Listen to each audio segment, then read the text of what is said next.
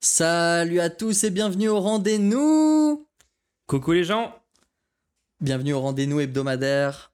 Alors, gros topic, encore une fois, cette semaine, parce que là, on a quand même euh, un- une énorme catastrophe climatique, moi, je le trouve. C'est horrible. C'est horrible les gens parce que le Prosecco est en péril. Le Prosecco risque de disparaître à cause du changement climatique. On va en discuter. On a ensuite des notes Twitter, euh, une nouvelle feature mise en place par la plateforme qui, en fait, sous prétexte de lutter contre la désinformation, pose quelques, quelques soucis qu'on abordera. La fin des trottinettes électriques en libre service à Paris, ça, moi, je suis clairement, j'ai clairement un avis là-dessus. Euh, on pourra débattre si c'est une bonne ou une mauvaise nouvelle.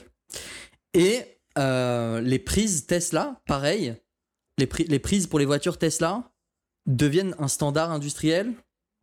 De, pareil, bonne, mauvaise nouvelle, on, verra, on va voir ça. On verra.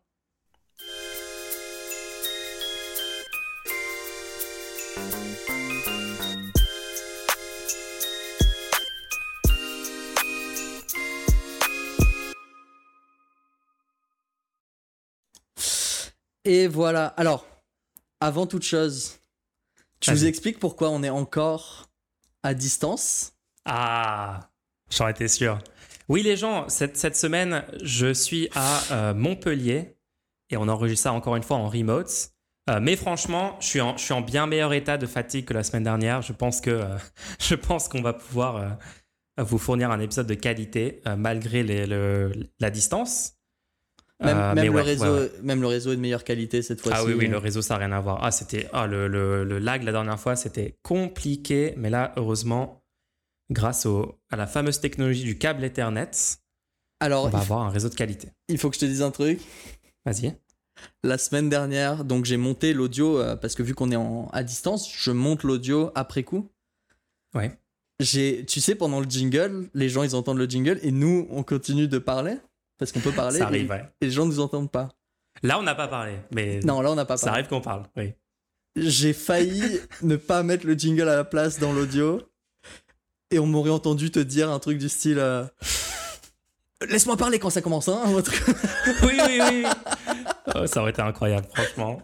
T'aurais dû le laisser, hein. ça aurait été la meilleure, le- l'erreur la plus drôle. Oui, oui, oui. Au dernier moment, je me suis dit, attends, mais je l'ai- je l'ai- j'ai dû le changer dans la vidéo, du coup, il faut que je le change dans l'audio. Juste avant de le publier, j'étais j'étais content de. Bon, MDR. après, il faut pas trop rire parce que là, il y a des sujets très sérieux quand même à traiter. C'est vrai que là, ça, ça, là, là, là, l'heure est grave, les gens. L'heure est grave. Moi, je vous le dis.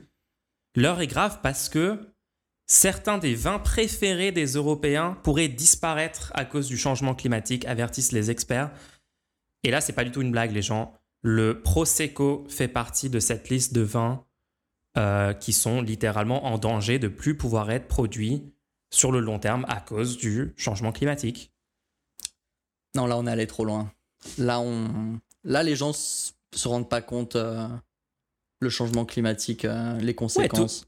toutes les conséquences jusqu'à maintenant, bon, c'est voilà, c'est un petit peu chiant, mais le prosecco, les gens, vraiment, on, on- on va laisser faire, euh, on va laisser faire ça, ça c'est pas possible, c'est pas possible. Et moi je pense, ok, ce qui est super euh, intéressant avec ce, ce genre d'info qui peut évidemment là en blague, hein, ça peut paraître un petit peu un petit peu drôle d'aborder ça, alors qu'il y a des conséquences qui littéralement atteignent des millions de vies et, causent des, migrations de masse, des choses comme ça. Mais ce qui est super intéressant avec cette info-là, c'est que, en fait, ça diminue le niveau de vie d'absolument tout le monde, le changement climatique. C'est pas seulement une question euh, de euh, confort de, certains, etc. Enfin, je suis désolé, ça peut paraître anodin, mais les gens qui consomment du Prosecco, notamment, je sais pas, en Europe, c'est très populaire, hein, notamment euh, dans la, la fameuse boisson euh, Spritz, euh, consommée par beaucoup de, jeunes notamment. Euh, mais voilà, c'est un truc. Notre vie va s'empirer, notre vie à tous et toutes va s'empirer sur plein de petits aspects comme ça euh, à cause du changement climatique. Et c'est pas que, que des gens dans certains pays, que des gens en dessous d'un certain niveau économique, etc. Non, c'est littéralement des biens communs, des produits qu'on a, euh, que, que, beaucoup de gens aiment, euh, à tort ou à raison, hein, bien sûr. Vous connaissez nos, avis sur la consommation d'alcool. Mais euh, voilà. Je pense que c'est important de souligner aussi des, petites infos comme ça, quoi. Qu'on le veuille ou non, c'est ce que tu dis, mais qu'on le veuille ou non, il y a des gens dont le train de vie fait que une des pires choses qui pourrait leur arriver, c'est que certaines boissons euh, dont ils passent la moitié de leur journée à évaluer le goût, euh, le, la température, le, tu, vois, tu vois ce que je veux dire? Bien sûr. Pour ces personnes-là, c'est un des pires trucs qui pourrait leur arriver. Et c'est moi, je trouve ça débile, hein, personnellement, parce que bon, euh, il faut relativiser un peu. Il y a des gens qui vont littéralement être avoir une impossibilité de vivre là où ils ont vécu toute leur vie.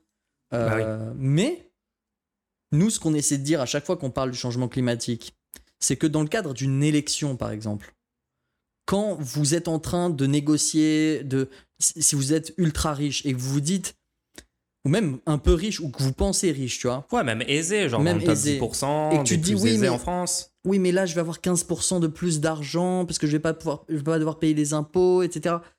Juste rendez-vous compte qu'il y a des choses que vous ne pourrez plus jamais avoir si jamais vous ne faites pas passer des, des, des, des, des, des lois, des, des, en gros des, actions euh, politiques qui permettent de lutter contre le changement climatique, etc. Et même si vous êtes hyper aisé, etc. Donc la valeur monétaire, elle, vous pouvez la calculer euh, facilement euh, en regardant les programmes de chaque candidat. Mais ça, c'est un biais cognitif, c'est que vu que c'est assez compliqué de calculer la valeur que tu vas perdre à cause d'un changement climatique. Les gens, c'est pas évident pour eux de se dire il y aura plus de degrés, donc il va y avoir tous ces impacts-là. Et ben on l'oublie quand on fait nos calculs, quand on regarde pour qui on veut voter, etc.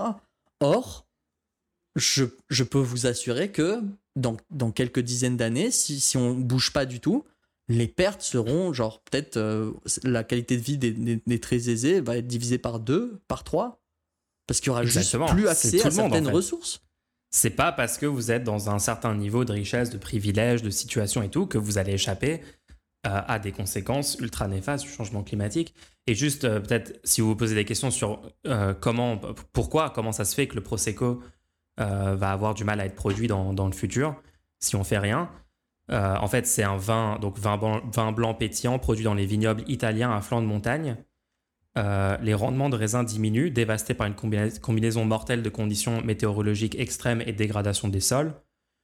Et du coup, cette, nouvelle étude euh, cette semaine dans la revue iScience dit clairement que la récolte est fragile et menacée. voilà, modification du paysage, impact négatif sur la production, sur l'économie locale. tout ça, quoi, c'est voilà, ça fait partie des conséquences. Et les vins de Bourgogne ou encore le cépage Cabernet Sauvignon pourraient aussi être menacés. Donc euh, voilà, c'est peu importe le produit que vous consommez, euh, il y, a tout un tas de produits qui vont être beaucoup plus, beaucoup plus compliqués à, récolter, à produire. Euh, si on ne fait rien, mais on peut faire des choses. Et moi, parce que sur l'article en lui-même, moi, c'est ça que je trouve intéressant. Que tu sortes un article, Prosecco est menacé de disparition en raison du changement climatique, cet article me fait rire en soi. Oui. Parce que. Oui, ça semble ridicule, quoi. Franchement, il y a des pays entiers qui vont être sous la mer. L'Inde, la moitié de la population sera dans des zones où toute une partie de l'année, ça sera littéralement impossible de vivre d'ici quelques décennies. Ça dépend des estimations, mais. Mais ce qui va faire cliquer les gens pour lire l'article, c'est que leur vin préféré va disparaître. Et ah ça, leur petite boisson qu'ils aiment, le petit spritz qu'ils aiment prendre le vendredi soir entre potes. Euh, voilà, quoi. Le fait est que, pourquoi pas? Moi, j'ai envie de dire pourquoi pas. Il faut mettre en lumière tous les dangers qui sont impactés par le changement climatique. Si ton intérêt à mettre fin au changement climatique, c'est pour garder l'accès à des vins, moi je dis, bah, ok, du coup, tu as compris que le monde était en train de changer. Tu as compris que ça remettait en question des choses. T'as pas compris toute l'ampleur de ce que ça remettait en question, mais c'est pas grave, tu es en train de comprendre. Et si c'est ça qui te mène à te dire, il faut faire gaffe quand même parce que ça va avoir un impact sur ma vie, moi je dis, ce genre de news, il faut les répandre aussi. Eh oui. Totalement d'accord. Et, on est en train de le faire. C'est ça. Bien dit. Après, qu'est-ce que tu penses du Prosecco? Le Prosecco, qu'est-ce que j'en pense? Franchement, franchement, un spritz, un spritz de temps en temps, avec modération. Le goût, ça, ça, ça, passe. Après, Après, en ce moment, je consomme hyper peu d'alcool. Genre, ça Moi, j'ai ça jamais bon suis- consommé celui-là. Jamais consommé. Je crois une, je crois une fois j'ai bu du vin rouge et j'ai juste été écœuré et j'ai plus jamais Ah. testé. Ouais, ça se comprend. Tu veux qu'on parle On peut parler de la culture du, du vin en France, hein, parce que moi, j'ai- wow. Attends, je suis, vachement en désaccord. avec- on se, on se garde ça si les gens euh, posent la Ok, juste- question. euh. je donne juste la take. La take, c'est le vin, c'est tellement surcoté. Genre, c'est tellement overhyped pour rien, C'est dangereux. ça. au sens large. Et je le pose là et on va même pas Alors justement, vois, justement, si vous voulez savoir, si vous voulez connaître notre avis sur le vin, non, juste j'explique le fonctionnement de l'émission, c'est qu'en fin d'émission, après avoir parlé des actualités, donné un peu nos, nos avis, etc., nous avons une section pendant laquelle nous répondons aux questions des, des, euh, internautes qui décident de faire des dons. Parce que pour la viabilité de ce programme, de ce podcast, si vous, ça vous plaît, vous pouvez faire des dons.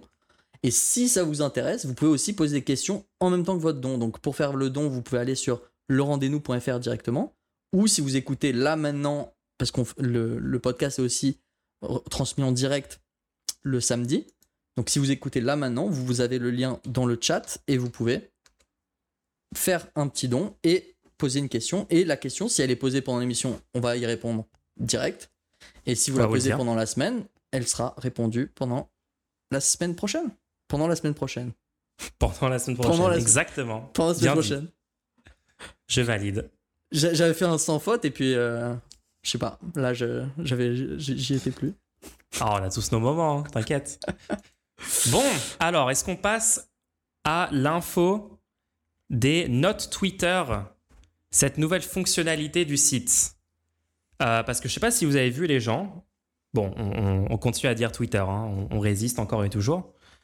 Euh, mais sur cette plateforme, maintenant, dorénavant, il y a une, nouvelle fonctionnalité mise en place euh, euh, récemment qui permet aux, gens en fait de, de, souscrire à un programme où ils peuvent maintenant laisser des notes d'informations sous des tweets. Je ne sais pas si vous avez vu passer ça. Vous avez sans doute vu. Il y a beaucoup de tweets en ce moment, notamment de personnalités politiques et tout, qui ont des notes attachées juste en dessous pour, euh, entre guillemets, débunker les informations. Le problème, c'est que euh, qui débunk les débunkers, en fait?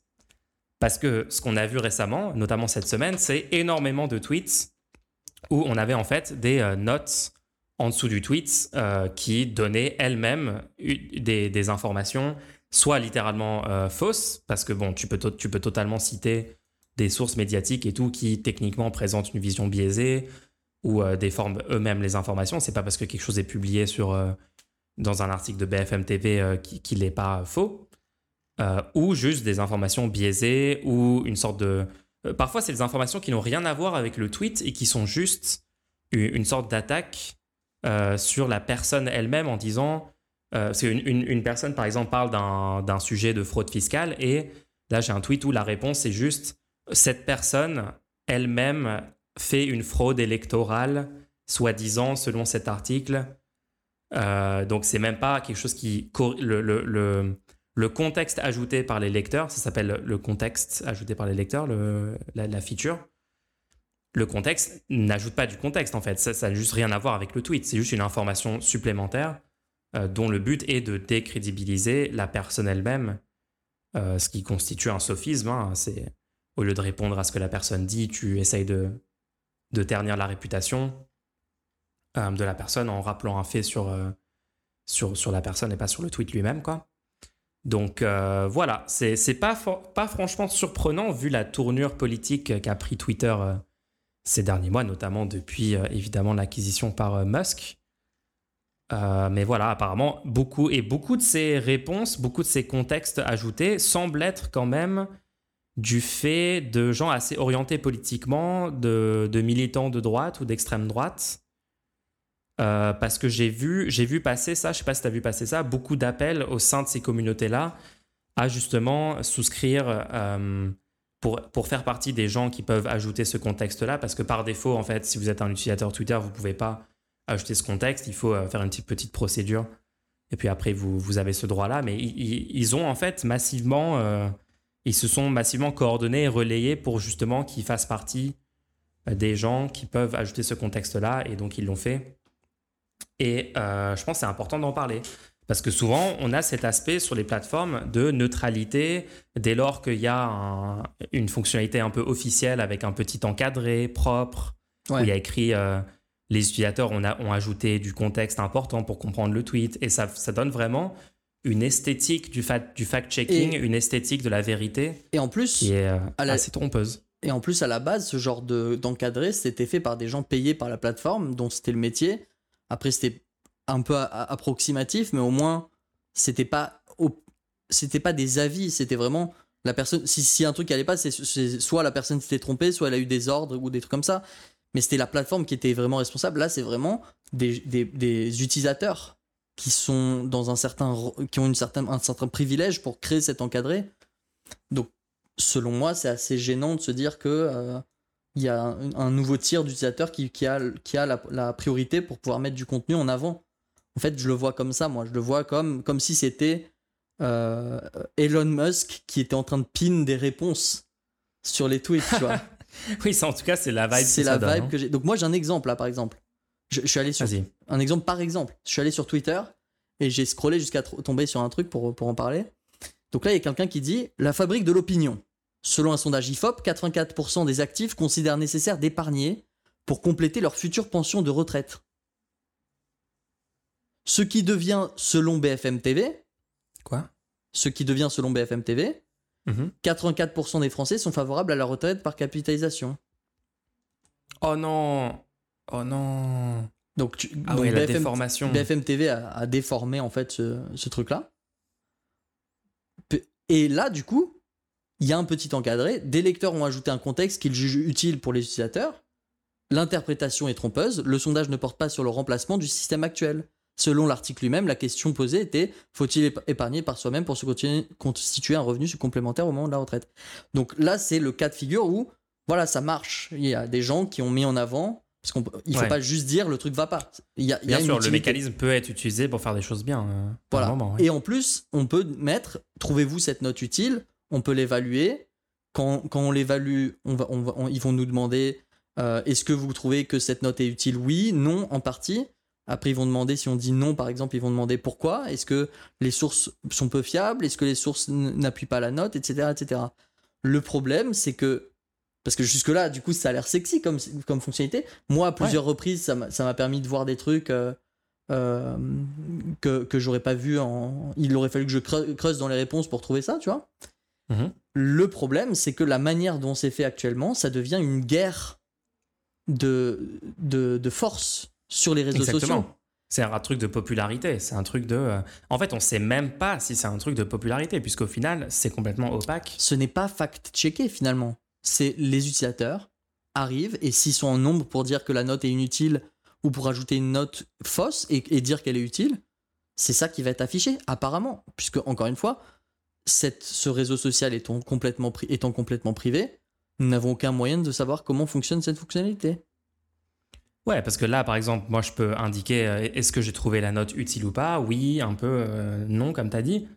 Mais comment je sais si, en fait, les, les, les- choses montrées sont celles qui sont le, mieux notées Et puis, même si, même si ça marche réellement comme ça, en mode il faut que ça soit euh, ce que, le truc qui fait consensus au sein, au sein du plus de gens, bah, en fait, qu'est-ce qui empêche un raid de gens extrêmement biaisés euh, d'un, certain bord politique d'arriver en masse et de dire oui, oui, ce contexte est utile. Et, voilà, enfin, après, ça devient, comme tu as dit, exactement un rapport de force, un nombre contre nombre. Et on sait très bien que c'est pas parce qu'un avis est, est partagé par des millions de personnes et, ou est plus populaire qu'un autre avis que l'avis est, est Alors, plus pertinent. quoi. juste pour qu'on comprenne un peu mieux la fonctionnalité, je vais lire un peu ce que dit euh, Twitter.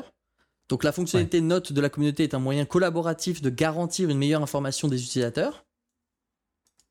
Les contributeurs sont des personnes comme vous. Tout utilisateur de Twitter dont le compte respecte les critères peut s'inscrire pour apporter son aide.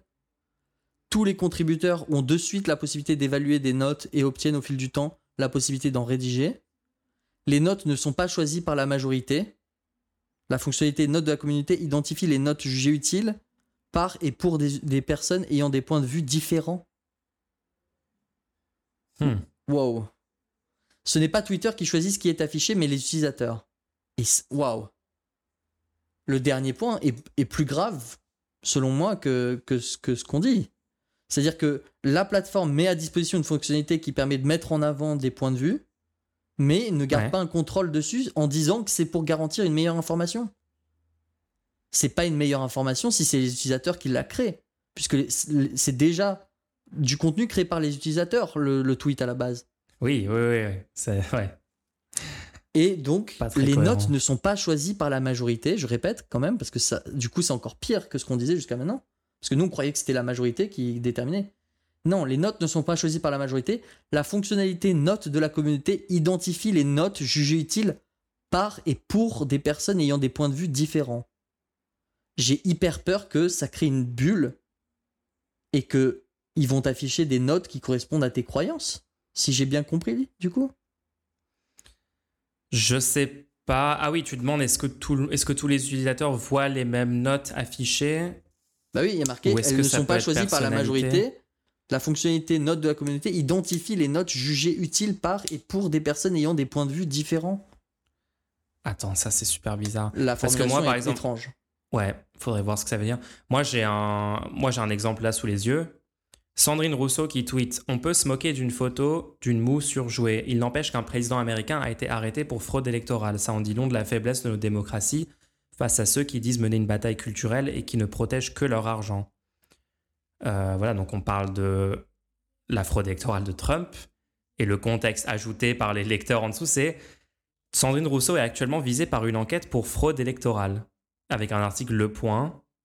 Donc Euh, quel rapport? Une enquête a été ouverte pour inscription indue sur une liste électorale par déclaration frauduleuse ou faux certificat à l'encontre de l'élu écologiste. Donc, ok, une enquête ouverte. C'est un article qui date de quand d'ailleurs? Euh, D'accord, assez récent. Euh, D'accord, j'avais- pas vu cette info, mais quel rapport avec ce tweet de Sandrine Rousseau? C'est tout simplement de, du, du, euh, une attaque à dominem en fait. Parce Ouais. que, ok, peut- peut-être que elle, peut-être, on n'en sait rien, on verra ce que donne l'enquête, peut-être que Mais ça n'a aucun rapport avec son euh, c'est message. à elle. légitime, mais aucun rapport avec son message à elle. Donc c'est pas un ajout de contexte qui aide les gens à comprendre ce qu'elle qu'elle dit, pas du tout. C'est un, c'est un, c'est quelque chose pour décrédibiliser la personne euh, qui est juste ajouté en dessous de son tweet et qui est présenté comme un truc officiel, alors qu'avant ça aurait été juste euh, une des réponses euh, de, de quelqu'un qui n'aime pas trop Sandrine Rousseau, qui serait en dessous euh, à, à rappeler des, des choses sur, euh, sur elle et sur son, son contexte à elle, quoi. Bref. Voilà, juste pour, être, pour que vous soyez au courant que, euh, enfin, prenez avec un grain de sel ces, ces notes euh, de la communauté parce que euh, Imaginez un c'est pas journal parce dans que ça a l'air officiel que, ça, que c'est vrai. Imaginez un journal dans lequel il y a marqué fact-checking. Genre, par exemple, Jean-Luc Mélenchon dit euh, les, il y a 8 millions de personnes en situation de pauvreté en France. Fact-checking, deux points. Jean-Luc Mélenchon est toujours sous procédure judiciaire pour détournement de fonds lors de la campagne de 2017. oui, c'est Est-ce oui, que, ce serait, est-ce ça. que ce serait une information pour qui Je pense que tu viens de lire un tweet qui existe en fait. hein. à mon avis, ça existe. Donc, est-ce que on changerait pas de sujet parce que Ouais, vas-y, prochaine news. parce que les, en, en vrai, est- est-ce que toi tu vas pour finir ce sujet, est-ce que toi tu vas y aller sur euh, sur le Ah oui, oui, moi Le je me programme? suis. moi- oui, oui, moi je me suis inscrit au programme pour pouvoir participer à ça. Birdwatch, ça s'appelle, t'es au courant ça? Attends, vraiment? Ils ont ils ont appelé, le code name c'est Birdwatch. Operation Birdwatch initiated. Sauf que le, le réseau social ne s'appelle plus Twitter. Ah Ouais, ils ont, ils ont dû.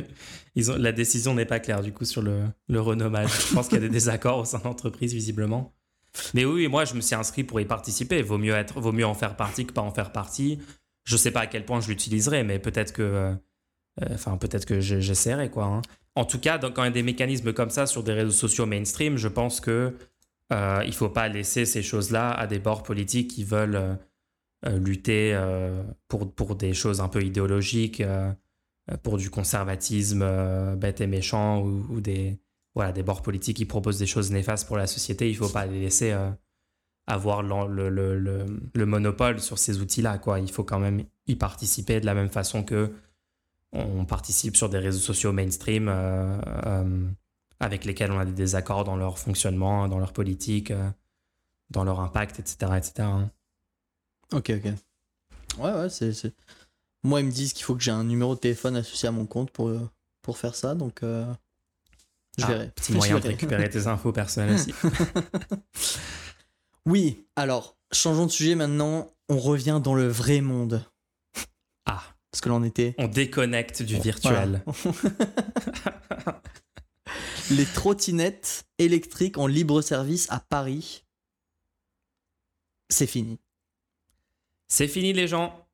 Alors, on savait déjà que ça, que c'était la fin parce que il y a eu cette euh, votation euh, il y a quelques mois euh, où les gens, ont- les, les Parisiens et les Parisiennes ont décidé qu'on n'allait plus avoir des, des trottinettes électriques en libre service. On parle bien du coup des, des services comme Lime et les autres compétiteurs de Lime euh, qui proposent, voilà, euh, à l'aide d'une application, le fait de se déplacer en trottinette électrique euh, donc c'est pas l'interdiction de toutes les trottinettes électriques. Je pense que les trottinettes des particuliers sont toujours, euh, sont toujours autorisées. Mais en tout cas, c'est les opérateurs. Donc c'est Lime, Tir et Dot qui ont perdu leur autorisation d'occupation de l'espace public après la votation début avril.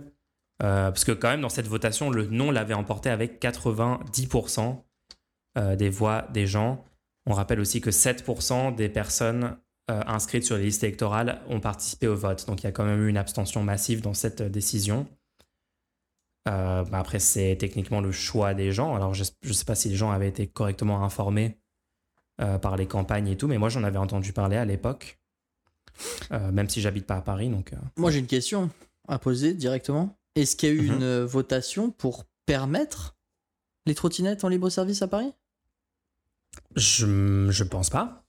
Parce que moi, j'avais été choqué que ça apparaisse en fait. Ouais. Est-ce qu'on est d'accord Est-ce qu'on est d'accord quand même questionnable. Est-ce Bah, qu'on est d'accord oui. pour dire que l'endroit où est laissé de manière complètement sauvage la trottinette, c'est un endroit qui est du coup illégalement loué par le, fa- le- l'entreprise qui propose des trottinettes, qui prend de l'espace dans l'espace public sans jamais euh, Obtenir d'autorisation ou en payer, payer, les- l'espace, payer le, le- la gêne sur, sur le- la chaussée. Je me souviens qu'à un moment, ils avaient mis en place une carte euh, avec des zones délimitées où tu as le droit de les garer ou tu n'as pas le droit de les garer. Mais bon, il y avait quand même énormément de zones où tu pouvais les garer, ça gênait des gens. Euh, ouais, je, je, mais non, je pense pas du tout qu'il y a eu de, de vote initial. hein. Ça fait 5 ans, du coup, ça, ça faisait 5 ans que c'était autorisé. 5 ans de présence controversée. Euh, et euh, ouais, alors toi, qu'est-ce que que t'en penses de ce service euh, de base en fait, le, le fait d'avoir euh, Ok, moi j'ai électriques en, en ville? Moi j'ai mon propre problème avec vraiment le, le véhicule lui-même.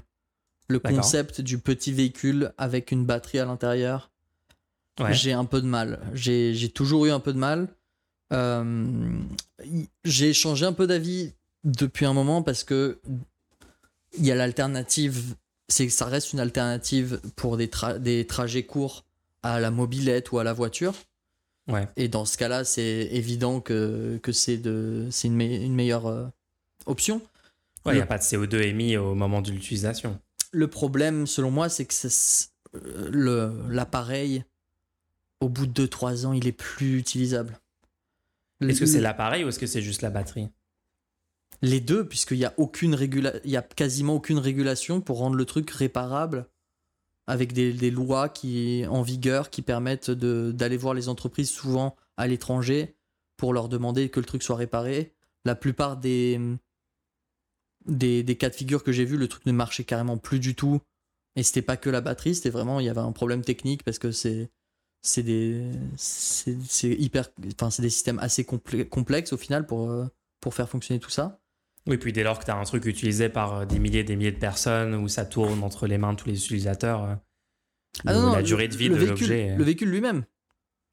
Pas, pas, Ah oui, dans- dans pas sa que en libre service, pas que en libre service. Ah oui, le, oui, ouais. le concept même de la trottinette électrique ou, ou d'autres véhicules électriques de petite taille comme ça. c'est très complexe. Tu as, un moteur électrique euh, assez high-tech euh, dedans pour que ça soit assez efficace, pour que ça ait du sens. euh. Moi, sur deux proches que je connais, je sais que ce genre de, de, de raisonnement ne, ne va pas très loin. Mais sur deux proches que je connais qui en ont obtenu, qui en ont acheté, ils ne s'en servent plus aujourd'hui parce qu'ils ne fonctionnent plus ou ils ne fonctionnent plus correctement. Mhm. Donc c'est- le problème, c'est que la construction même de ces appareils, c'est pas juste un bout de métal comme on avait avec de- des trottinettes standards. Il y a le métal, mais il y a aussi énormément de ressources minières pour faire les batteries et même pour faire le, le cerveau. Les petits, il y a un petit écran des fois, il y a un GPS. il y a- Ça me semble assez over-engineer pour ce que c'est. Et au Ouais. final, est-ce qu'on veut pas juste créer des, des transports en commun de qualité parce que tu, peux tu ne peux pas utiliser ça dans un milieu rural, c'est quasiment impossible. Donc dans un milieu urbain, est-ce qu'on veut pas juste avoir un transport beaucoup plus fourni qui permet de ne pas avoir à faire les 10 minutes jusqu'à la gare, de pouvoir avoir directement un bus à côté de chez toi qui passe souvent? Est-ce qu'on peut pas investir euh, collectivement là-dedans au lieu d'in- d'investir individuellement? Et c'est ça moi qui me dérange, dans des trucs assez chers qu'il va falloir renouveler et etc etc. Peu Donc- réparable, etc. etc. ouais. À batterie. mais, mais je vais pas vous mentir que euh, certains usages que j'ai vus, par exemple, moi récemment j'ai vu où au lieu de les laisser n'importe où dans une ville, c'était vraiment à côté d'une station de bus pour te permettre d'aller d'un, type de transport à un autre. Et dans ce cas-là, c'est régulé par. C'est, non, c'est pas une entreprise qui le fait, c'est vraiment euh, un truc qui est à disposition des usagers du, du bus et qui peut, du coup, ils peuvent le prendre directement avec le, le billet de bus euh, pour continuer leur trajet, pour aller à un autre trajet, et ce qui permet du coup sur des, des, des architectures compliquées où, où tu pourras jamais créer une ligne de bus pour aller euh, dans des petites ruelles, des choses comme ça. Du coup, ça peut être utile. En règle générale, je suis plutôt opposé au véhicule lui-même et complètement au, au concept de libre service euh, qui au final laisse, laisse des trucs un peu partout euh, dans les rues. Ouais. euh. en tout cas, dans, dans la pratique, l'usage était catastrophique et je pense que les gens se- seront d'accord là-dessus. Je voyais des gens à 4 dessus. Les- À 4 sur une trottinette Lime? Ouais, ouais, ouais. ouais. Ok, j'ai déjà vu 2, je sais pas si j'ai vu 4. Ah ouais, c'était c'était une catastrophe. Et, et c'est dangereux aussi. C'est techniquement. Il y a un. Il y a un. Un petit amalgame où c'est une trottinette. Qui est, et la trottinette est considérée comme un véhicule piéton. Tu es considéré comme un piéton à trottinette. Mais Ouais. c'est une trottinette électrique. Donc maintenant, tu es censé être sur la voie de- euh, comme un vélo. Et quand il n'y a pas de voie de vélo, tu es littéralement sur la route Ouais, avec les sur la route avec ce petit véhicule avec deux toutes petites roues. Je pense que tout le monde avait vu passer la, la vidéo euh, euh, du gars sur la trottinette euh, sur le périph qui allait à 60 à l'heure.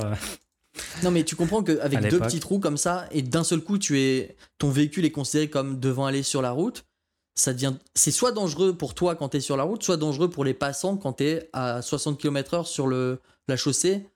Le nombre de fois il y a des gens qui disent pardon alors que non, casse-toi, t'as rien à faire sur le trottoir à 60 à l'heure. tu vois ce Laisse que les gens vivre. Ouais. Et- ouais, ouais, non, je comprends. Ouais. Et il y a eu un, un, un mouvement des trottinettes électriques hyper puissant.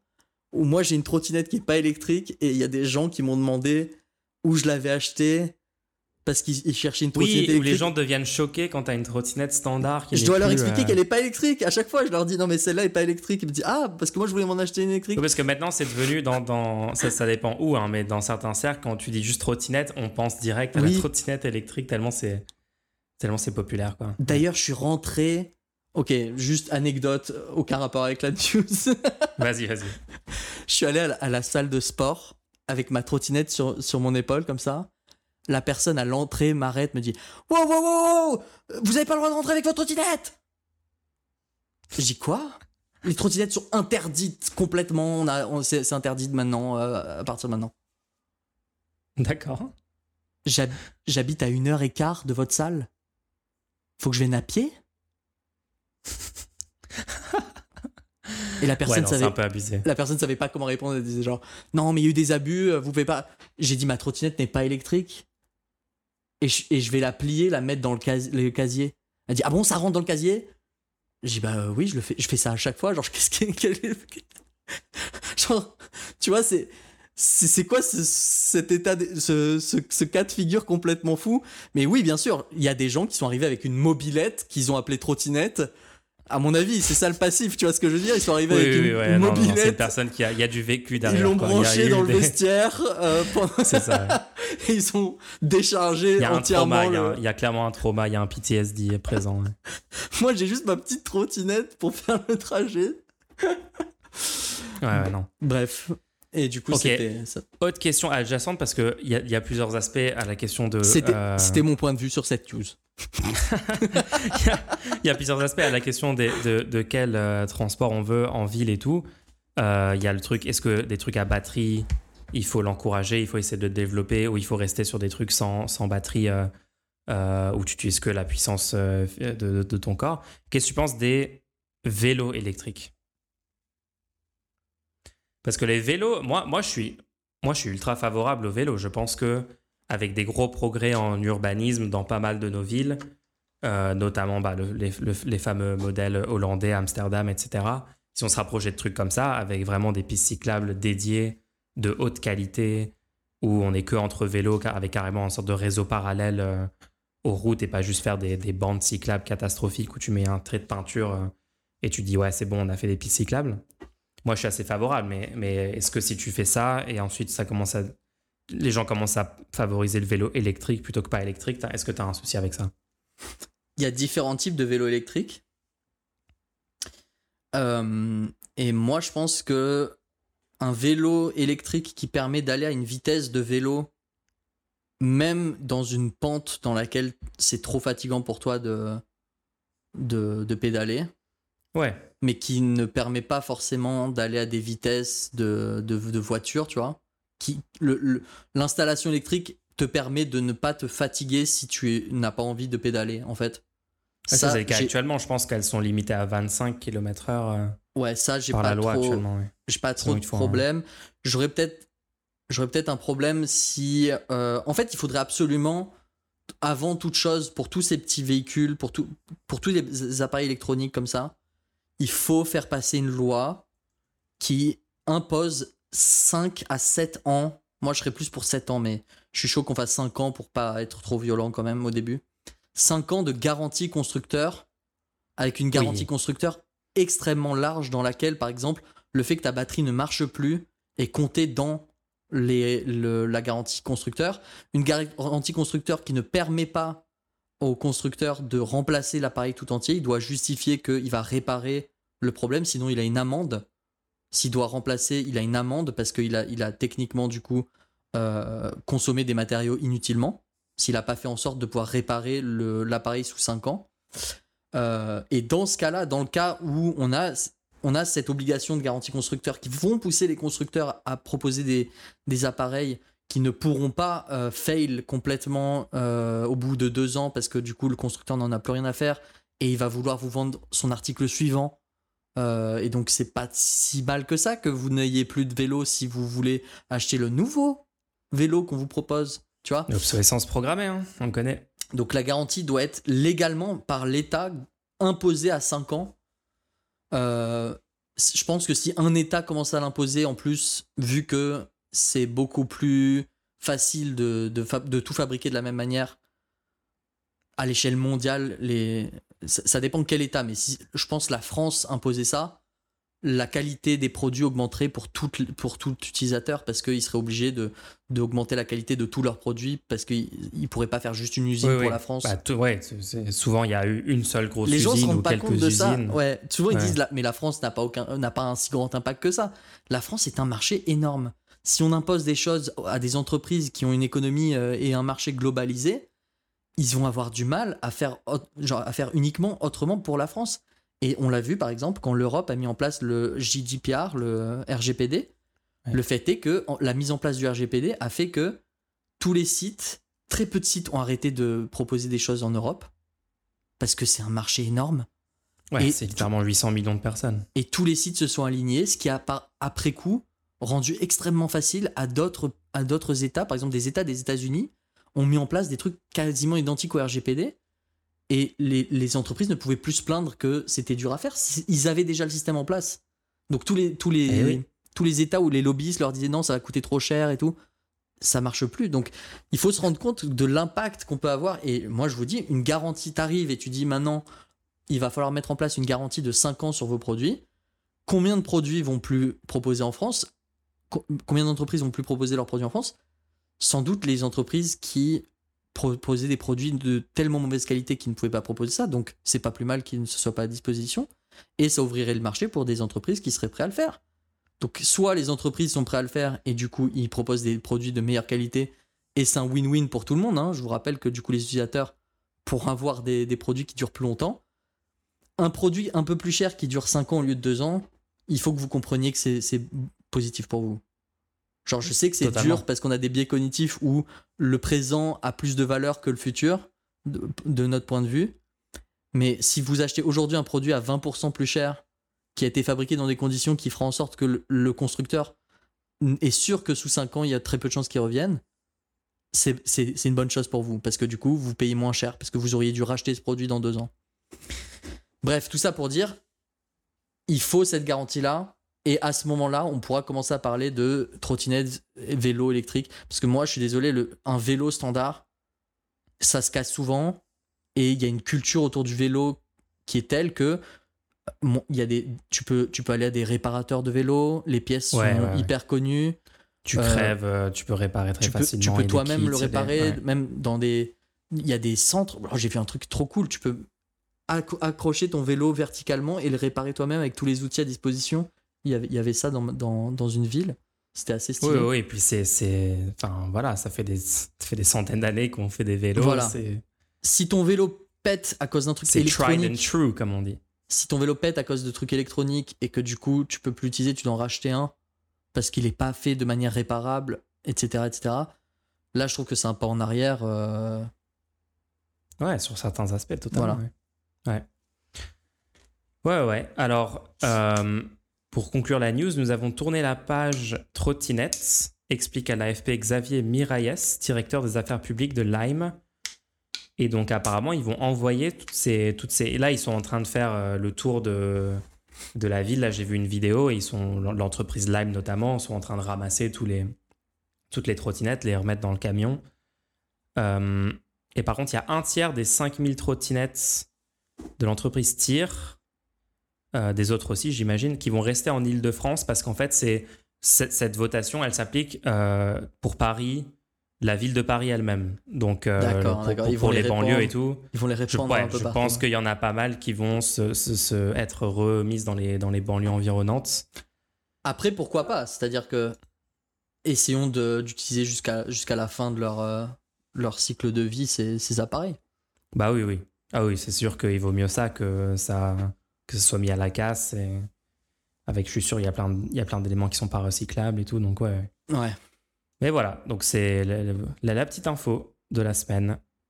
Les opérateurs mis sur un report de leurs clients vers les vélos en libre service, déjà proposés par chacun, parce que ces entreprises ont aussi des services de vélo euh, en libre service, pareil. Euh, vélo en libre service, qui devrait leur permettre d'éviter, au moins dans l'immédiat, des licenciements. Les vélos en libre service, c'est déjà mieux parce qu'il y a des espaces dédiés aux vélos. Et euh, pourquoi pas Ouais, l'urbanisme est déjà un peu plus adapté. Par contre, attends, il y a un truc, on n'a pas parlé de ce service-là. Le coût du service. Moi, j'ai utilisé une fois dans ma vie un, un, truc Lime euh, parce qu'il y avait des amis, on, a tous, on, était tous, euh, c'était le plan, on a tous utilisé le truc. Le prix, je sais plus, j'ai payé genre presque 10 euros pour un trajet vraiment pas long et je voyais le compteur sur l'appli augmenter pour le... En fait, c'est méga cher et l'entreprise euh, enfin, c'est l'entreprise. Enfin, c'est encore un truc euh, euh, où l'entreprise collecte toutes les données, c'est combien tu, tu, fais de distance exactement. on ne sait pas ce qu'ils font avec ces données. Enfin, vraiment, il y a non, il y a le tout ce modèle économique là de de Lime et tout. moi, je le trouve très malsain. Hein. Donc, c'est une bonne chose que ça diminue et que j'espère que ça va se reporter sur du transport en commun et sur des trucs un peu plus sains, quoi. Parce que vraiment, c'était c'était de l'arnaque. Hein. Lime, je suis désolé, mais c'était de l'arnaque. Ouais, venez, on fait les transports en commun gratuits. Puis voilà. Transports en commun, let's go. Je rappelle pour les transports en commun, désolé, il faut que je le rappelle à chaque fois, mais c'est tellement central pour comprendre le malaise du système actuel. On paye déjà 85% environ du coût de tous les transports en commun euh, dans le pays, on le paye déjà par nos impôts. Ça veut dire que quand vous achetez un, un ticket de tram dans, dans une ville, vous achetez un, un- vous payez un Navigo, etc. Ça, c'est seulement 15% des, des coûts qui sont financés par la vente de, de- de billets, de titres. D'ailleurs, On peut juste passer à 100% de financement par l'impôt. d'ailleurs, euh, la semaine prochaine, on est de retour en présentiel ensemble. ah, ça va faire du bien. Mais je dois payer mes tickets aller-retour de RER. Bien vu. Donc, n'hésitez pas à faire des dons pour le. N'hésitez pas à poser des le questions, les gens. On est là pour répondre à toutes vos questions. Et ça se passe sur Kofi pour les dons. Merci. Je passe à la news suivante. Donc, on revient sur du Musk. Mais cette Ah, fois-ci, cette fois-ci, c'est le fait que dorénavant aux États-Unis, au, au moins aux États-Unis, les prises de recharge de voitures Tesla deviennent un standard. D'accord. deviennent le standard industriel pour recharger des voitures. Donc, il faut comprendre que jusqu'à présent, euh, les voitures Tesla ay- ayant été lancées euh, assez tôt dans l'univers des voitures euh, électriques, au moins pour les, les, les- à un niveau de consommateur en fait, Euh, ils ont Tesla lui eux-mêmes ont, eux-mêmes commencé à, installer des bornes publiques euh, pour les utilisateurs Tesla pour recharger leur voiture. Et ils avaient dit qu'ils seraient prêts à partager leur technologie pour le, bienfait de la planète et pour, qu'ils puissent, euh, pour que tout le monde puisse utiliser ce- ce- cette technologie, etc. Pourquoi pas Mais jusqu'à maintenant, la technologie n'était pas rendue ouverte en fait. C'était- il y avait un patent dessus, il y avait un brevet, donc c'était pas le cas. Donc ils l'avaient dit il y a très longtemps, euh, mais c'était pas le cas. Et les autres euh, constructeurs automobiles, eux, utilisaient un, standard qui euh, avait été proposé. Euh, mais il y avait d'autres voitures qui utilisaient des trucs pas standards. Bref, c'est assez compliqué. Il faut comprendre que sur les recharges de voitures, il y a plusieurs. c'est pas juste une prise que vous, vous branchez chez vous, parce qu'il y a plusieurs vitesses de rechargement. Le but, c'est que la voiture soit rechargée le plus vite possible. Mais du coup, Mhm. une simple prise dans votre salon, par exemple, ne permettrait pas de amener toute cette puissance directement dans la voiture. Donc c'est pour ça que les prises, elles sont spéciales parce qu'elles permettent justement de taper dans des, dans des puissances assez élevées euh, qui sont disponibles, hein, mais qui sont pas disponibles sur n'importe quelle prise. Euh, et récemment, et justement, Tesla a officiellement rendu ça euh, ouvert aux autres constructeurs automobiles. Ok. Et en parallèle, les, les États-Unis ont décidé que c'était officiellement le nouveau standard et tous les constructeurs automobiles ont dit ok, c'est bon. Donc il y a eu un, dé- un déblocage instantané et apparemment tout le monde veut mettre en place le fait que ce soit le même connecteur. D'accord. Personnellement, Ok. personnellement, je pense que c'est une très bonne chose parce qu'on parle juste du connecteur, les gens. On parle juste d'une prise, on parle d'un format de prise où on peut avec mâle femelle, tu vois. Le, Ouais, le ouais. fait de brancher quelque chose. Et le fait que tu puisses pas t'a- quand tu t'arrêtes dans un dans un, un stand pour recharger la voiture, tu dois avoir des un, des un, un truc pour pour euh, ch- tu sais un, un adaptateur Voilà. pour une voiture qui va sortir des puissances énormes, ton adaptateur, s'il est de mauvaise qualité, ça va commencer à cramer. Bref, c'est- pas une bonne idée, tu vois. L'idéal serait qu'on ait tous le même, la même prise, et Ah, c'est ce qui est en train le de se fonctionnement le plus logique. hein. Voilà. Ouais. et c'est ce qui est en train de se passer. Et moi, je pense que c'est une bonne chose. Après, c'est Tesla qui propose ça. Donc, il y a certains qui disent ça va mettre Tesla en avantage sur le, le marché. Et du coup, c'est pas bien parce que du coup, Tesla, ils vont avoir un, un lead sur- là-dessus puisqu'ils ont déjà eux-mêmes construit plein de trucs. Moi, je pense que ils ont déjà le lead. Et là, ça va juste permettre aux autres constructeurs d'utiliser l'infrastructure et de proposer une infrastructure disponible pour toutes les autres voitures électriques. Donc, je trouve que c'est une bonne chose. Ouais, ouais, ouais. Mais du coup, si j'ai bien compris, c'est pas une décision qui vient d'un régulateur public et tout. C'est là, je vois, c'est Society of Automotive Engineers euh, qui qui a dit qu'ils allaient mettre ça comme le, le, le, le moyen de chargement standard. En fait, chaque constructeur s'est aligné au fur et à mesure. Par exemple, D'accord, Ford. ça a été un peu un truc en, en, en domino, quoi. Il y en a un après l'autre, les autres, les autres, les autres. Ouais, Ford et General Motors. Donc, aux États-Unis, tu prends Ford et General Motors, t'as déjà genre Ouais, bien ouais, couvert bien les, sûr. les- les automobiles aux États-Unis. Ils ont annoncé qu'ils seraient tous euh, construits à partir de, euh, pour- à partir de, de leur annonce là. Ils seraient construits en utilisant le, euh, le plug de chargement de Tesla.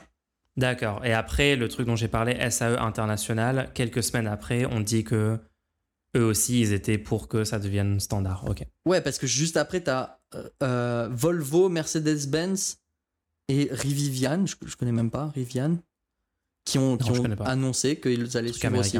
Donc, il y a eu un déblocage, tout le monde a dit ok, on utilise ça, quoi. Ok. Et, euh, et, et- et c'est bien parce que ça va. En fait, c'est vraiment un cas de figure où si chaque constructeur pense euh, indépendamment, c'est plus rentable d'avoir ton propre format. Parce que indépendamment, tu peux te dire, moi, avec mon propre format, je vais, je vais, je vais pousser les gens à utiliser ma voiture en ayant le meilleur, euh, la meilleure. Le, le meilleur réseau de chargeurs Sous-jacent. ouais. possible. Donc je vais construire les, les chargeurs et il y aura que les, mes utilisateurs qui auront le droit d'utiliser mes chargeurs, tu vois. C'est vrai que Tesla aurait pu techniquement faire un move moins dans l'intérêt général. Exactement. Bah, c'est ce qu'ils faisaient jusqu'à maintenant. Ouais, Attends, on va pas, on va pas leur Ouais. excuser d'avoir fait ça jusqu'à maintenant parce que maintenant ils ont vrai, d'avis. vrai, c'est vrai.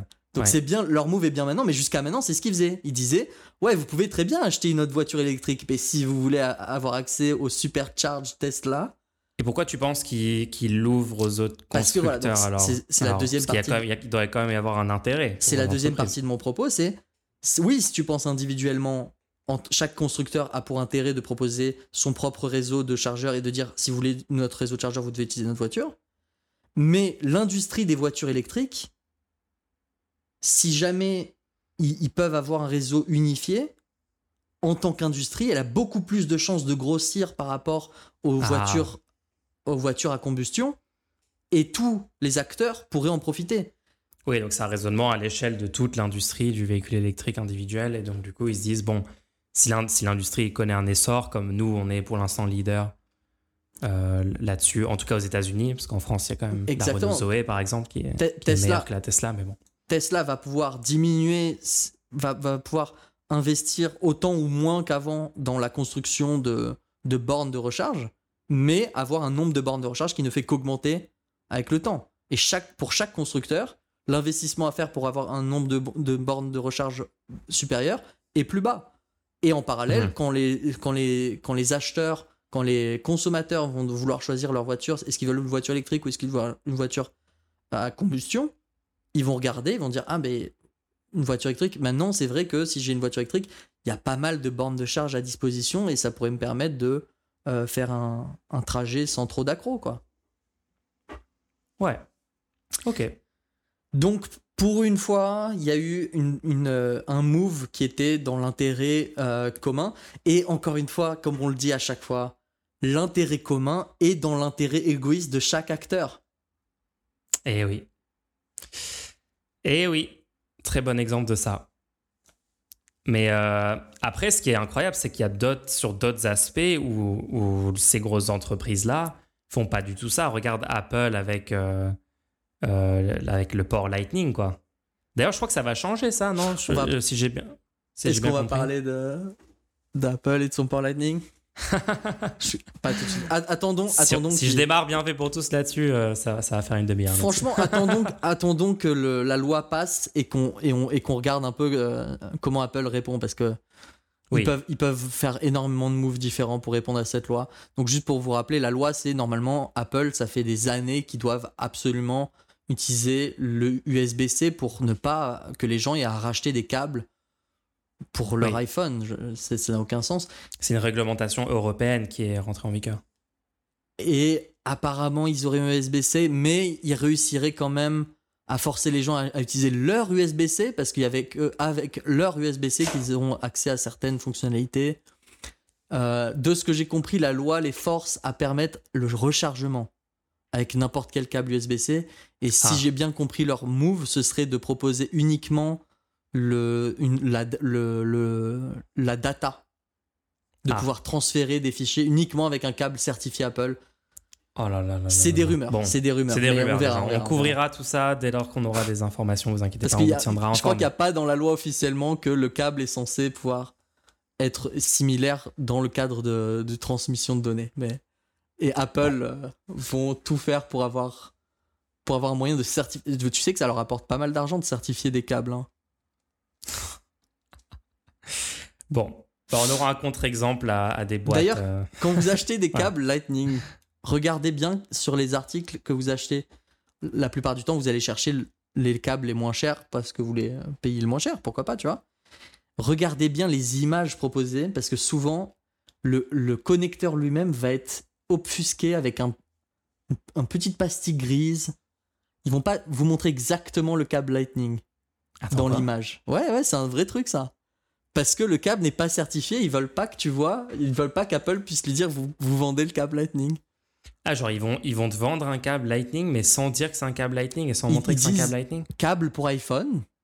Ah, Et sur l'image, c'est si s'ils sont pas certifiés, ils vont du coup masquer. Mais vous verrez ça sur des sites euh, peu recommandables euh, d'achat euh, en Chine ou des choses comme ça, tu vois.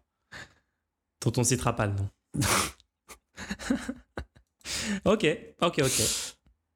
Très intéressant. Euh, C'était quoi le sujet? Sur les, les Tesla, les Tesla. On a, on a- on a- non, c'est bon, les Tesla, on, a, on en a bien parlé, c'est bien. Moi, je suis d'accord avec toi, c'est c'est un, c'est un truc positif. Euh, on peut peut-être dire un peu sur les véhicules électriques en général. Euh, je rappelle que les analyses cycle de vie de ces voitures électriques-là montrent qu'il y a environ, sur l'ensemble du cycle de vie, donc ça veut dire la construction de la voiture, donc ça comprend le moteur, la batterie, etc., euh, plus toute la durée d'utilisation, plus le recyclage, etc. Au total, quand même, pour des véhicules comparables, il y a environ euh, deux fois moins d'émissions de gaz à effet de serre pour les voitures électriques que pour les voitures thermiques à essence classique. Euh, donc bon, c'est quand même mieux techniquement, mais après, Si vous avez bien besoin de changer de pas la voiture. solution ultime, quoi. Si vous avez besoin de changer de voiture, parce que Je pense que c'est ça le truc important. Ouais. Il faut comprendre que la plupart de- des consommations de votre voiture thermique est faite à la construction. Donc une fois qu'elle est construite, que vous êtes dedans et que vous êtes en train de conduire, utilisez-la jusqu'au dernier moment et ne, ne la changez pas sur un coup de tête ou par mode ou euh, je ne sais, pas- je ne sais quoi. C'est vraiment si ou si vous avez ou si vous avez pas de voiture et vous êtes dans une zone où vous avez absolument besoin d'une voiture à la campagne, dans des petites villes, dans des choses comme ça. euh, dans ce cas-là, ouais, comme premier véhicule, ça peut être une bonne idée de prendre une Renault Zoé, un truc comme ça. Quoi. Et moi je dis les gens sont pas assez payés actuellement pour qu'on puisse leur demander de- d'acheter des voitures électriques. Ah ouais, ouais, non, mais le coût de, de posséder une voiture individuellement est, est- est Je catastrophique. pense, je pense qu'il faut absolument augmenter les salaires en parallèle d'augmenter les prix des voitures combustibles. Je pense pas. que- Oui. Je pense que c'est pas une bonne idée de subventionner les voitures électriques. Ouais, Je ouais, pense ouais, qu'il faut augmenter les salaires de tout le monde et en parallèle augmenter parce que du coup le, le coût de la vie va diminuer et en parallèle augmenter le prix des voitures qui, dé- qui sont à énergie combustible pour que ça revienne au même du point de vue d'un ménage d'acheter une voiture thermique avant et après le changement. Sauf que du coup, le fait d'acheter une voiture électrique, pour le coup, là, va, va, va être diminué. Mais on n'a pas Ouais. juste donné de l'argent à des entreprises random. Parce que sur la manière dont fonctionne le truc de faire des subventions comme ça, moi, je, je trouve que c'est un, un peu étrange. Par exemple, Renault, il y a une grosse euh, subvention.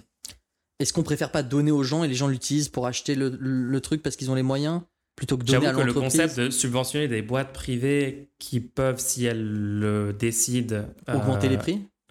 augmenter les prix et même euh, décider où vont les bénéfices, donc pas forcément les réinvestir dans l'entreprise ou augmenter les salaires ou quoi, mais carrément les distribuer aux actionnaires en, en dividendes.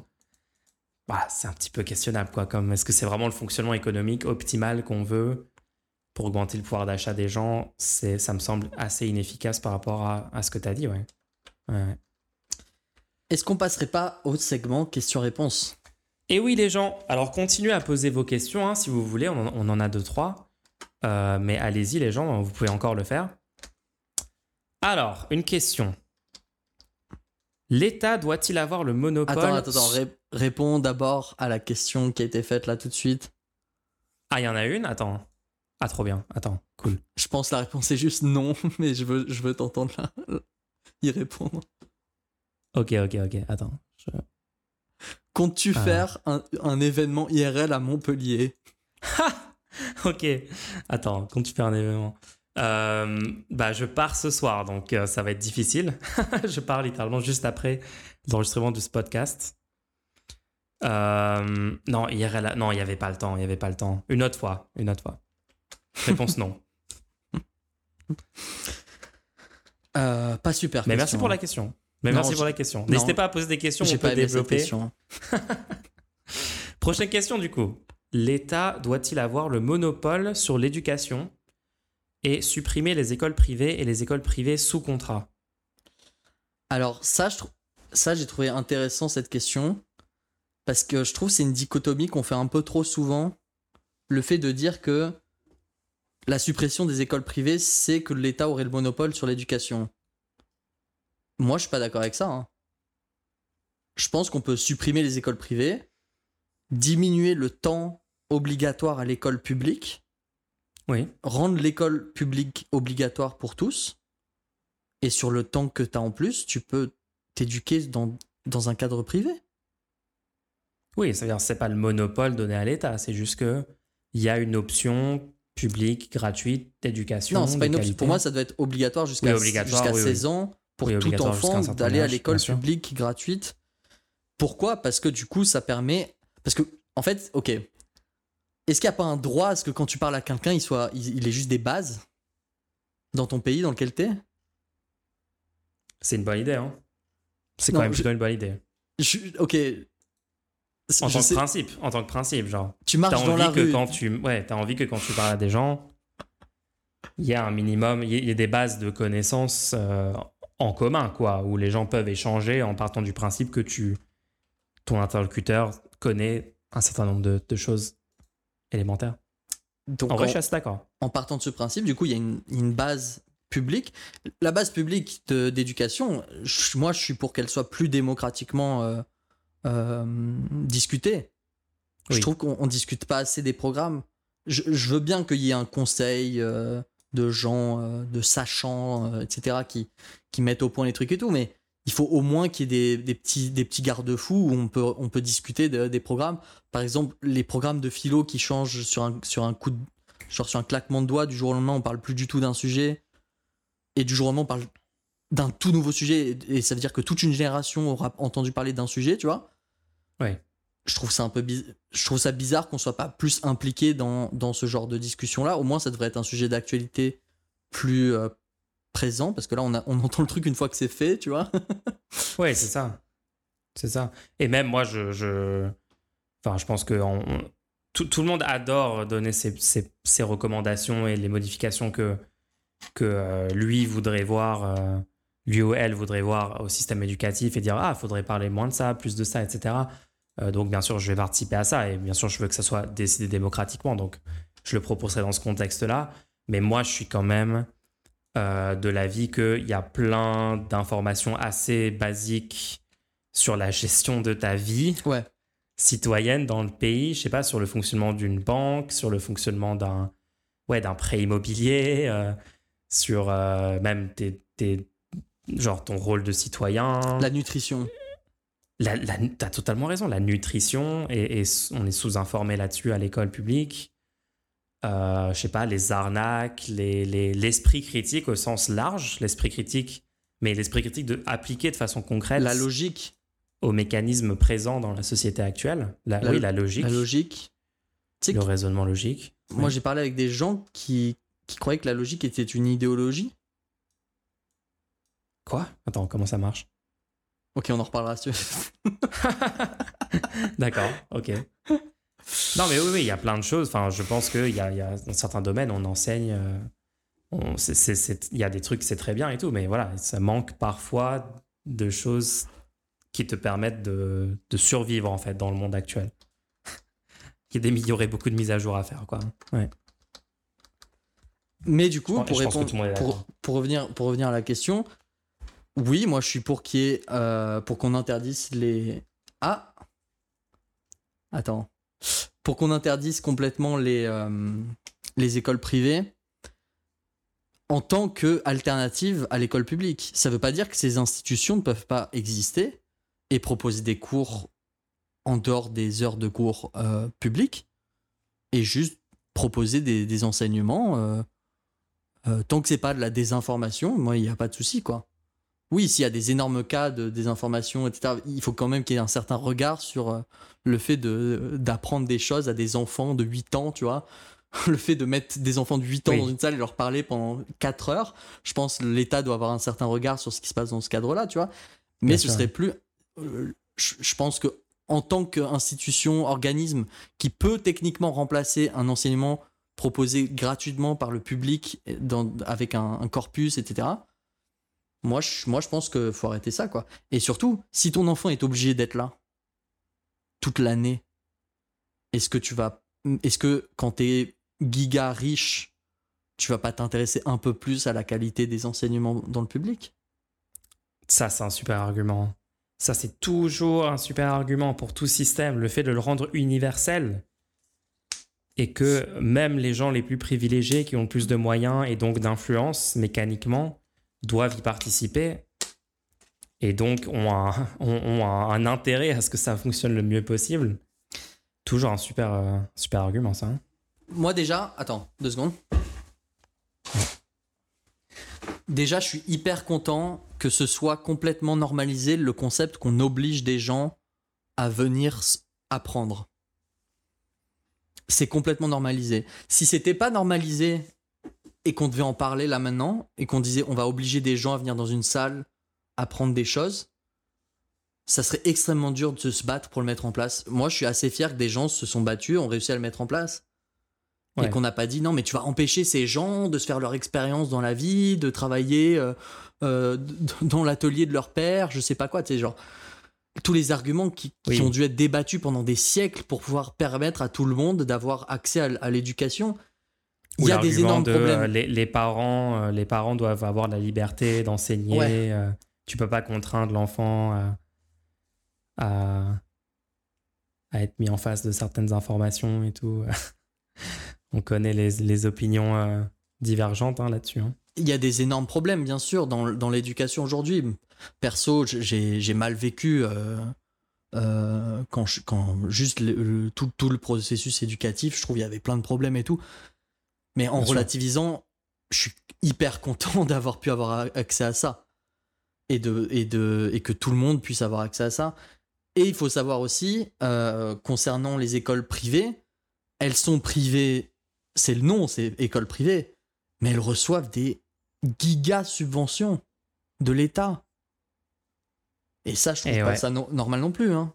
Est-ce que Non. cet argent-là doit pas être utilisé pour rendre l'école publique meilleure. Est-ce que est-ce que est-ce qu'on veut vraiment donner de l'argent à des gens qui prétendent qu'ils vont euh, faire le- l'enseignement euh, aux élèves? On sait pas trop ce qui se passe. Oui, il y a des c'est, ça respecte certaines règles et tout, mais du coup, pourquoi est-ce que dans ce cas, c'est pas juste une école publique? Pourquoi est-ce qu'on prend pas cet argent pour euh, proposer un enseignement public à, à tous ces élèves qui sont dans ces salles, quoi? Enfin bref, Oui, Moi, ça ma- a l'air logique. ma position est assez... Toi, toi, t'en penses quoi, toi? Franchement, je suis assez d'accord avec toi. Je sais pas ce que j'ajouterais. Euh, juste rappeler que quand c'est. euh, si on laisse se développer. Enfin, il y a, y a des gros risques à laisser se développer des systèmes d'éducation privés. Euh, par exemple, je sais pas, aux États-Unis, dans le supérieur, il y a une corrélation parce qu'ils ont laissé ça se développer. Donc, il y a une corrélation maintenant entre l'argent que tu as et ton accès aux universités les plus prestigieuses. Et ça, en termes d'égalité des chances et en termes de ne pas créer une dystopie où euh, il y a une classe dominante, une classe hyper aisée, privilégiée, qui a accès aux meilleures choses. Et du coup, ce qui accroît les inégalités et les tensions dans la société par ce biais-là. Je pense que voilà, faut faut essayer de pas aller vers un modèle comme ça. Et euh, bah, malheureusement, j'ai l'impression que récemment en France, par certains aspects, on se, on se rapproche de ça. Je sais qu'il y a beaucoup de, Dans le supérieur, il y a beaucoup d'écoles privées qui se développent. Elles sont. On, laisse, on laisse faire, euh, on laisse faire les alternatives qui émergent parce que le, le, y a des manquements du système public. Et c'est juste pas une bonne idée, les gens. C'est pas une bonne idée. Par contre, il est important de- dans ce que j'ai dit, c'est important d'entendre que j'ai proposé de diminuer le temps obligatoire à l'école.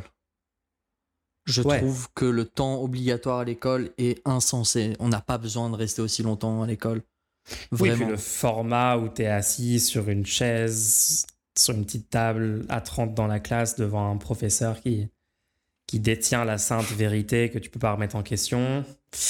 Moi, ça m'a causé euh, plus d'un conflit au cours de ma scolarité. Mais oui, oui, non, il y, a- il y a plein de choses à revoir, les gens. on va, on va pas, on va pour- pas, on va pas lister tous les trucs. hein. On va pas lister tous les trucs. On va pas revenir là-dessus, ça va être trop long. Alors, est-ce qu'on passerait à la prochaine question, Ah, les gens? N'hésitez pas à continuer à poser Moi, des moi, je questions. dis, ok, j'en- j'envoie un énorme pavé dans la mare. Go. Vas-y. je pense qu'il faut permettre à tous les élèves un accès complet à Internet pendant les, les contrôles. Tous les contrôles. Ok. Attends, laisse-moi réfléchir à ça. Ça, c'est une take, tu me l'as pas encore sortie. Il faut que je l'analyse un petit peu. Alors, accès complet à Internet pendant tous les. Ouais, vas-y, je suis chaud. Tu m'as convaincu direct. bah, en fait, la question c'est. Ah, La question c'est oui, parce que en fait, ton argument, ça serait que dans la vraie vie, dans la société actuelle 2023, dans la plupart des contextes, les gens ont, ont un full accès à Internet à tout moment. Et il faut que ça, rend, faut que ça Il soit faut- pris en compte Ouais, il faut dans le savoir système que je, il faut savoir que je suis contre les le fait qu'il y ait même des, des contrôles. Ok, Je- non, attends, j'ai des contre-arguments. Attends, attends, attends. Justement, laisse-moi laisse-moi étayer un peu. Je suis contre le fait qu'il y ait des contrôles jusqu'à la fin de la primaire. Pour moi, tu dois t'assurer que les enfants aient les compétences jusqu'à la fin de la primaire. Et il n'y a pas des contrôles pour noter les gens et tout. C'est est-ce qu'ils ont les compétences ou pas. Et tu, tu, tu augmentes leur, euh, l'attention que tu portes jusqu'à ce qu'ils aient les compétences. Et donc là, il n'y aurait pas de contrôle pour les primaires et tout. Donc à partir d'un certain seuil, pourquoi est-ce que on empêche... Vas-y, donne tes arguments. Alors, imagine que on essaye de t'enseigner euh, un, un truc qui utilise un raisonnement logique pour faire le plus simple, disons, un, problème de mathématiques.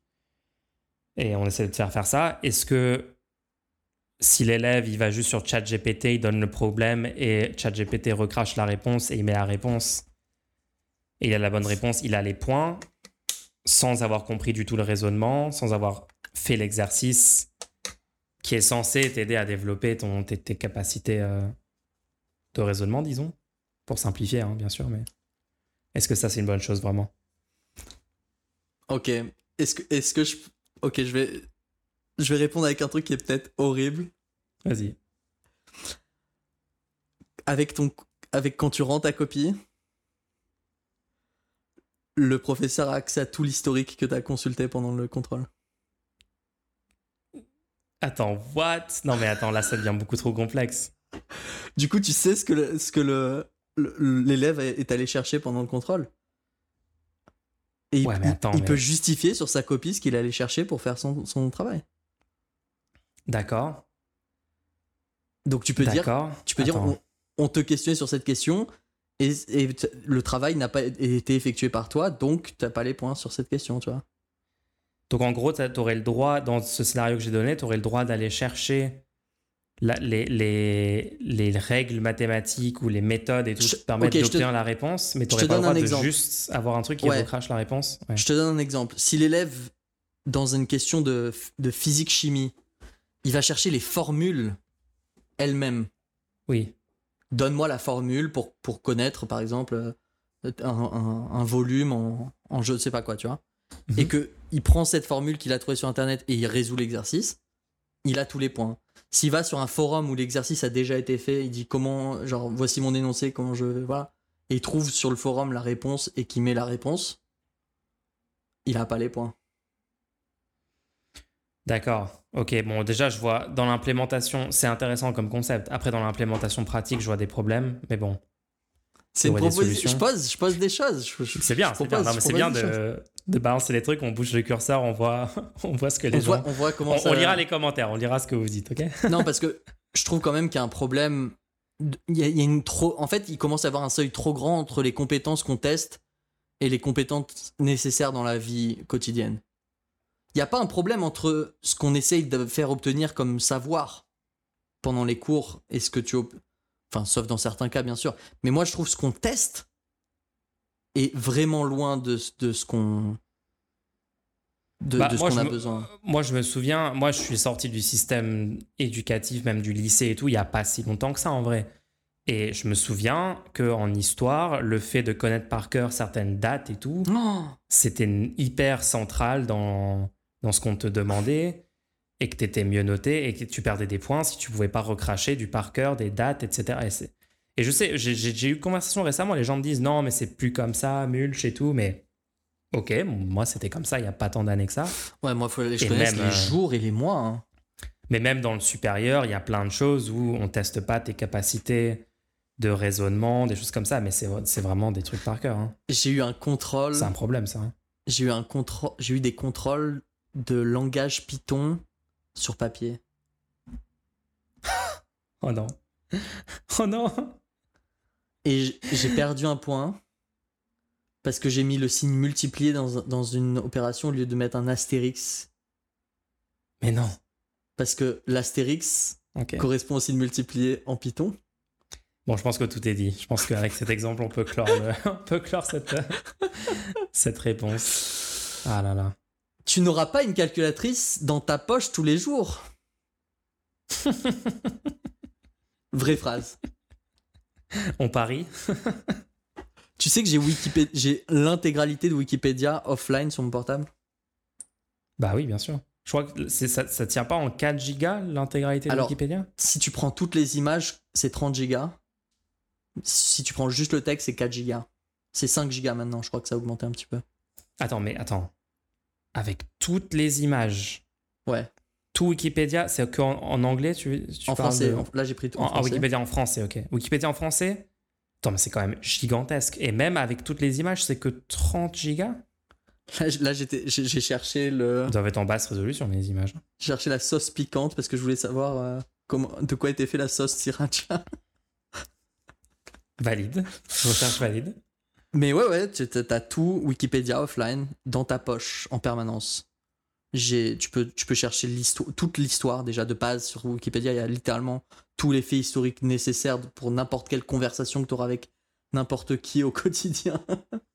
Mais c'est vrai que ça, c'est un truc. euh, Ça, c'est un truc. euh, Encore anecdotiquement, hein, mais les, des générations qui n'ont pas grandi avec Internet ont du mal à prendre en compte ce changement assez majeur que maintenant on a l'entièreté des connaissances humaines dans nos poches, disponibles en, en quelques secondes. Et parfois, ça donne des conversations euh, Ouais, ré- intéressantes. récemment, je voulais savoir comment s'appelait le château qui a inspiré le château de Versailles.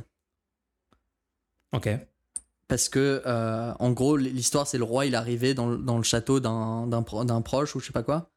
Il a dit Attends, il est trop stylé, euh, c'est pas juste, moi je suis le roi, il faut que j'ai un truc plus stylé que ça, tu vois. Ouais. Et, et du coup, un je me suis juste dit Non, mais attends, aujourd'hui on a des super pouvoirs, je peux juste. Là, j'ai dans ma poche, je peux trouver instantanément de quoi il s'agit. Et on se rend pas compte, on n'est pas assez. On n'a pas assez de gratitude pour ça. Vous savez que quand quelqu'un voulait avoir une information, il devait prendre sa voiture et aller à la médiathèque, de aller devant.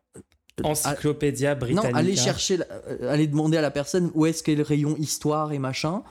Rentrer dans le rayon, chercher ouais l'encyclopédie. Si c'était pas l'encyclopédie, il devait, devait aller chercher le livre sur euh, histoire du 18e siècle euh, euh, français, version corrigée de, de, de 1964, tu vois. Il devait ensuite aller à l'index du livre, chercher le, le- mot mais, château, tu vois, château, regarder les châteaux un par un parce qu'on sait pas lequel c'est du coup. C'était ça le quotidien des gens. Hein. Il- il- si vous voulez des informations, si vous vous plaignez de l'exposé que vous avez dû faire quand vous étiez en primaire, Je connais pas votre âge. Peut-être vous avez dû le faire de cette manière-là. Aïe, aïe, aïe. Un exposé en primaire quand il y avait littéralement aucun ordinateur. C'était des allers-retours, des, des photocopies horribles, des découpages. Ouais. Je suis d'accord, on doit être plus reconnaissant pour tout ça. Hein. C'est, on se rend pas compte même sur l'échelle de temps sur laquelle ça a changé. C'est quand même incroyable, quoi. C'est quand même basé de fou. Soyez reconnaissants, les gens. Du coup, Sur ce- apparemment, apparemment, il Ah. n'y a pas de questions supplémentaires. N'hésitez pas à en faire euh, pendant la semaine qui arrive. Là, pour les gens qui nous écoutent, par exemple, en différé, si vous avez des remarques ou des questions ou que vous voulez juste soutenir un contenu qui n'est pas littéralement le statu quo, euh, vous pouvez le faire en faisant un petit don. Et nous lirons cette question maintenant la semaine prochaine parce que le segment, il vient de se terminer. Voilà, je l'annonce. Voilà, c'est fait. Officiellement. Euh, Rendez-nous la semaine prochaine, les gens. Exactement, on se donne rendez-vous la semaine prochaine. C'était un plaisir comme d'habitude. À la semaine prochaine. Bien sûr. Ciao